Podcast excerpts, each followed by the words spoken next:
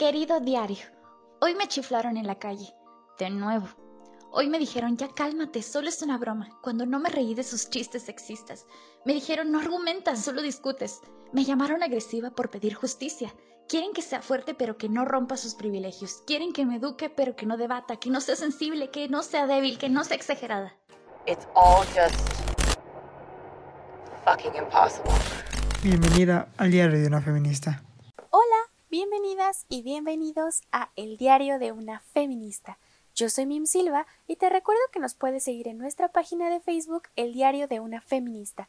Ahí compartimos información, noticias y memes sobre el feminismo. Además de que ahí nos puedes dejar tus comentarios, sugerencias y seguir ampliando la conversación sobre este movimiento. Hoy hemos llegado a nuestro episodio número 9 y quería dedicarlo a esos hombres que escuchan este podcast. No son muchos, desgraciadamente, pero sí, de acuerdo con los analytics del podcast, y con algunos amigos que me han hablado del podcast, que lo escuchan y demás, a quienes les envío un fuerte abrazo, pues me pareció oportuno el hablar de cómo el patriarcado afecta a los hombres, gracias a la construcción de masculinidades tóxicas y tradicionalistas.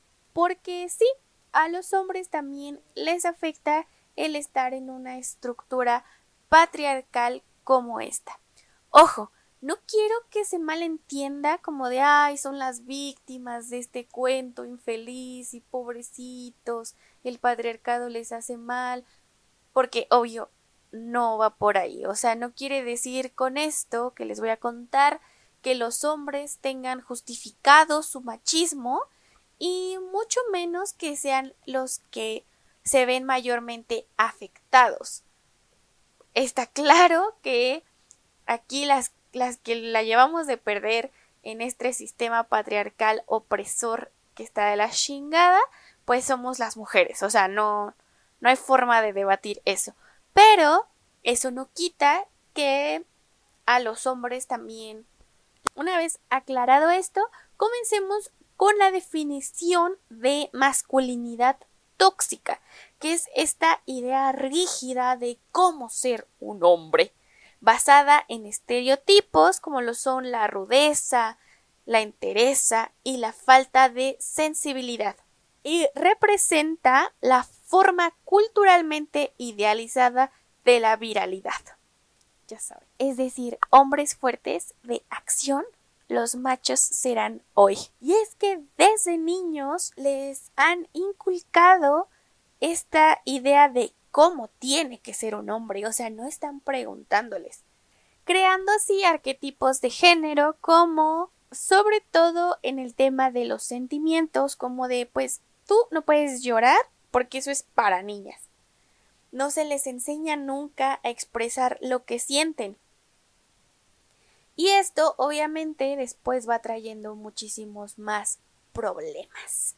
Aquí cabe aclarar que como ya lo habíamos hablado en episodios pasados, tampoco es como que a las mujeres nos enseñaran a expresar nuestros sentimientos, porque calladitas se supone que nos veíamos más bonitas, porque no teníamos que molestar a los hombres con nuestras con nuestras sensibilidades y torpezas. Entonces pues estamos jodidos todos porque nadie sabe expresar realmente lo que siente. Y es que mientras los sentimientos de las mujeres se minimizan, los de los hombres se reprimen. Y a continuación les voy a contar como siete ejemplos de masculinidad tóxica que además supongo que tenemos muy grabados, o sea, no importa qué tan open mind y progresistas, feministas, digamos, de alguna forma, pues fuimos criados por este sistema pedorro y entonces de una u otra manera tendemos a repetir pues estos paradigmas, comenzando con, bueno, lo que ya dijimos, los hombres no lloran en una sociedad que ha enseñado a los hombres a reprimir sus emociones, relegando lo emocional a las mujeres y tachadas de débiles por ello. Lo hemos escuchado en canciones como Boys Don't Cry.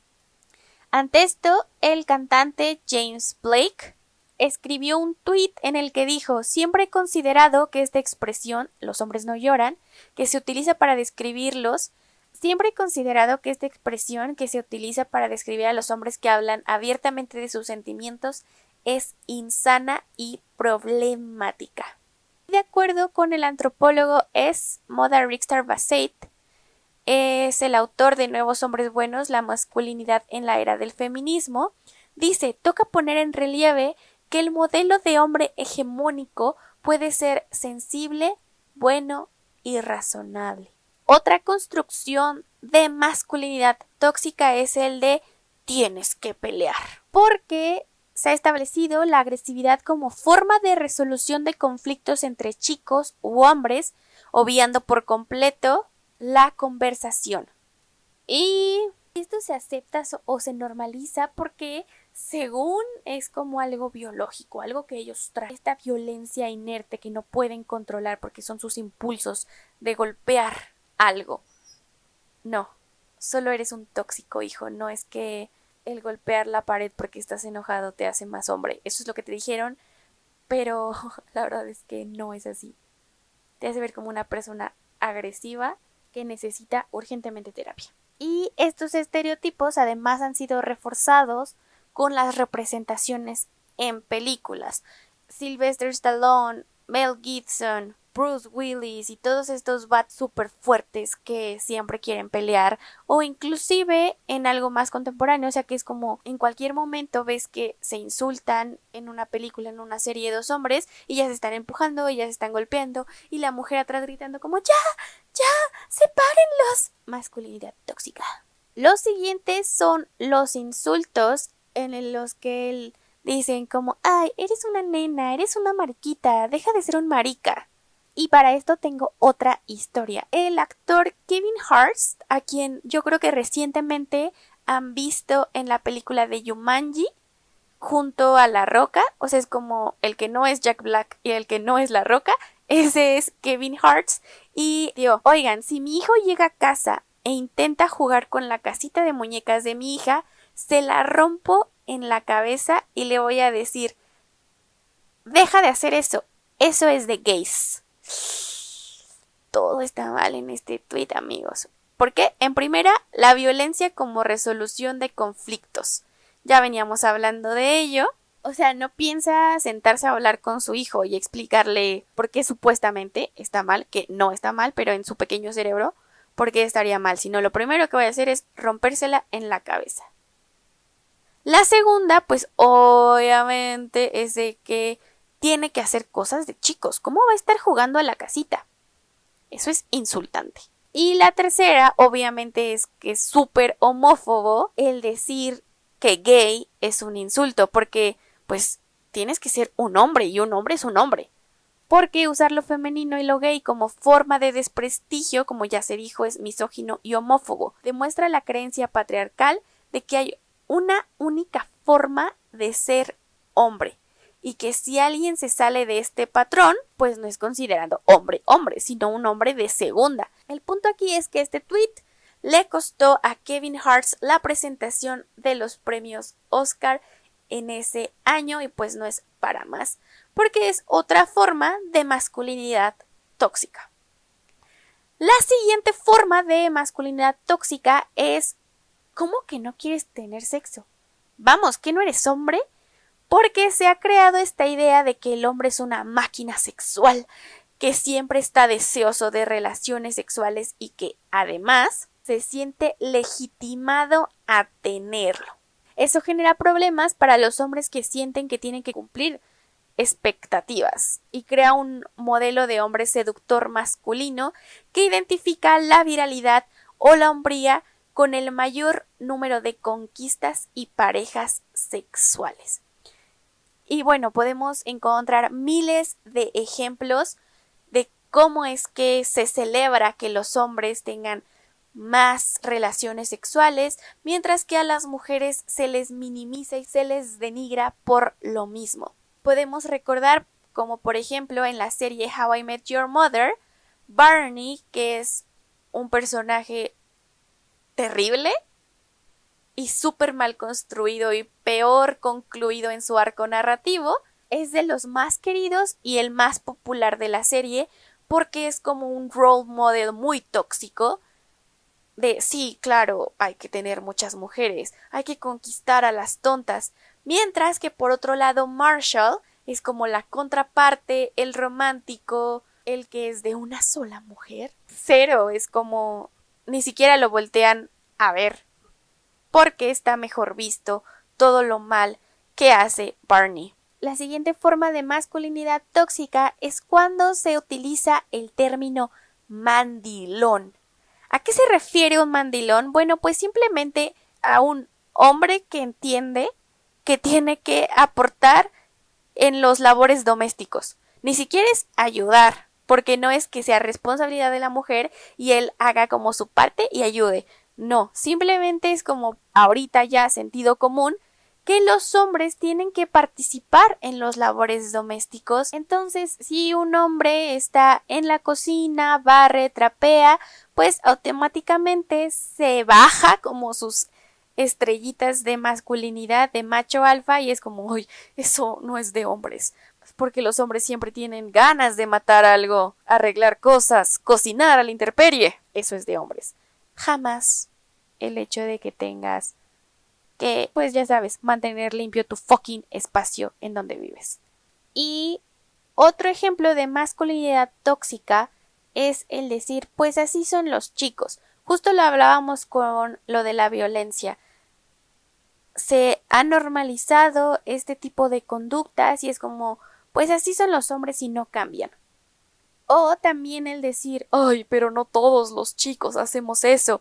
En lugar de ver toda esta construcción de problemas que estamos presentando se lo toman tan a pecho y tan personal porque está llegando directamente a su masculinidad construida y es súper frágil, nadie la toque, por favor.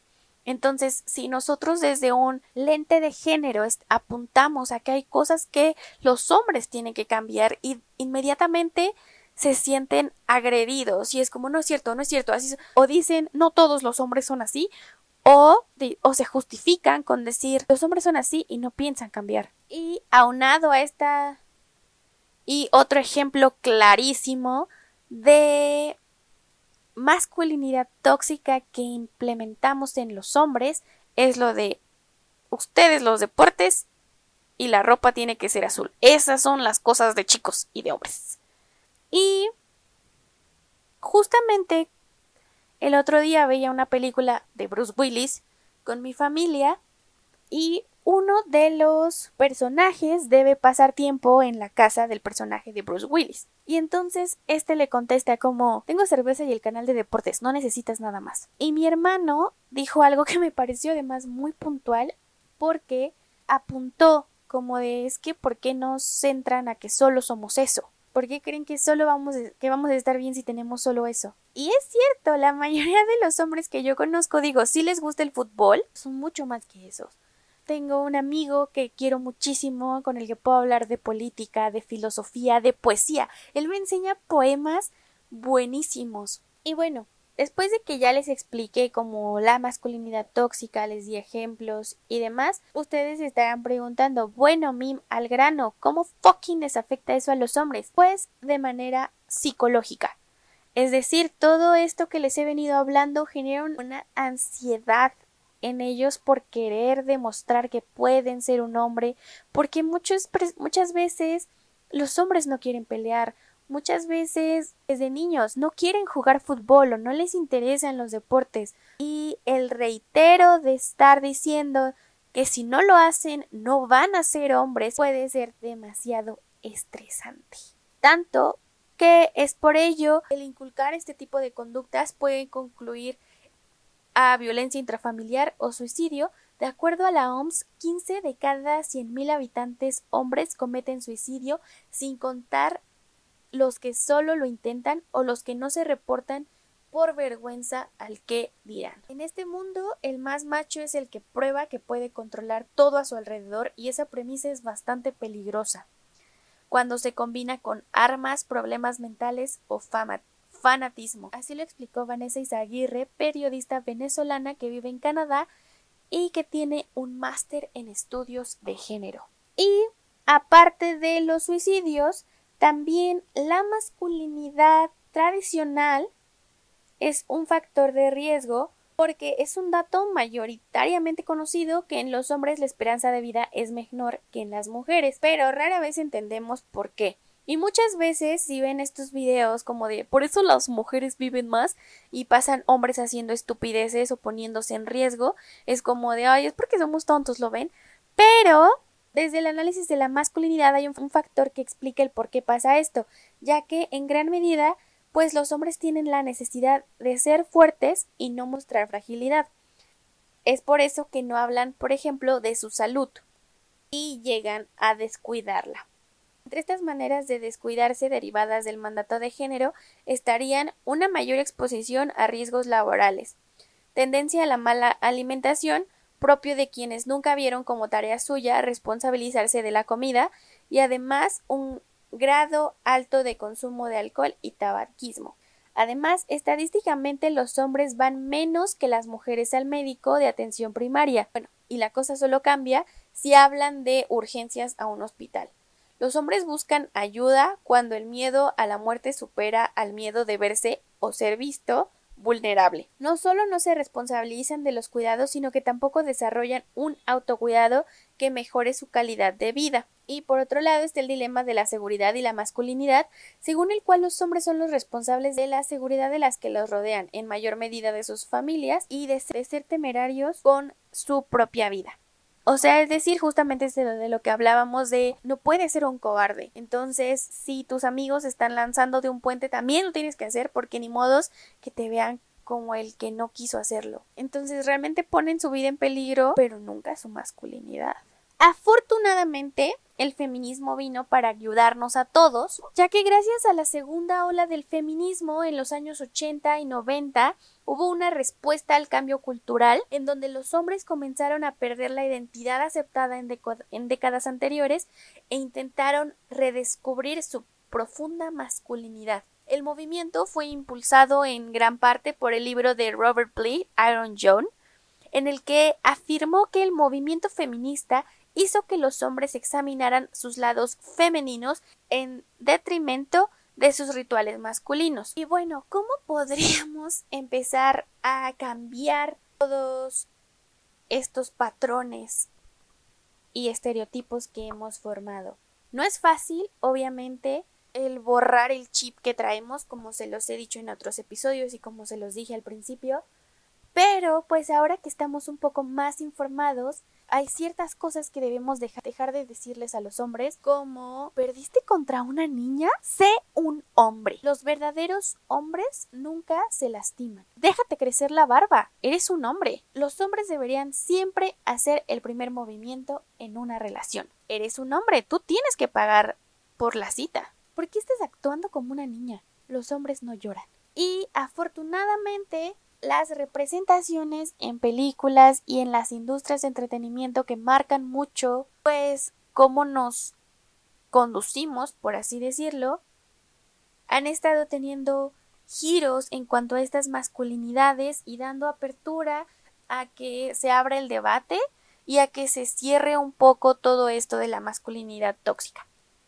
Por ejemplo, entre las nuevas generaciones de famosos van surgiendo nuevos modelos como Jaden Smith, el hijo de, Will Smith, que a menudo viste con falda, o Timothée Chalamet, con sus trajes estampadísimos y coloridos. Y esto sirve para abordar la conversación justo de nuevas masculinidades y como ejemplo para romper con el canon estético de un macho. Además también en redes sociales se están dando más casos de cuentas que hablan al respecto. Por ejemplo, justamente para este podcast encontré una cuenta de Instagram que se llama Hombres contra el Patriarcado.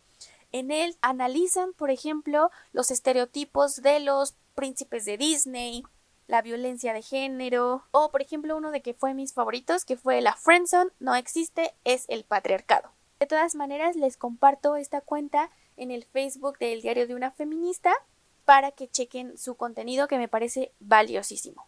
Me gustaría cerrar el tema con la reflexión de Rixa Basset. Tenemos que hacer bandera de esto en las vidas personales de los hombres. Es sentido común.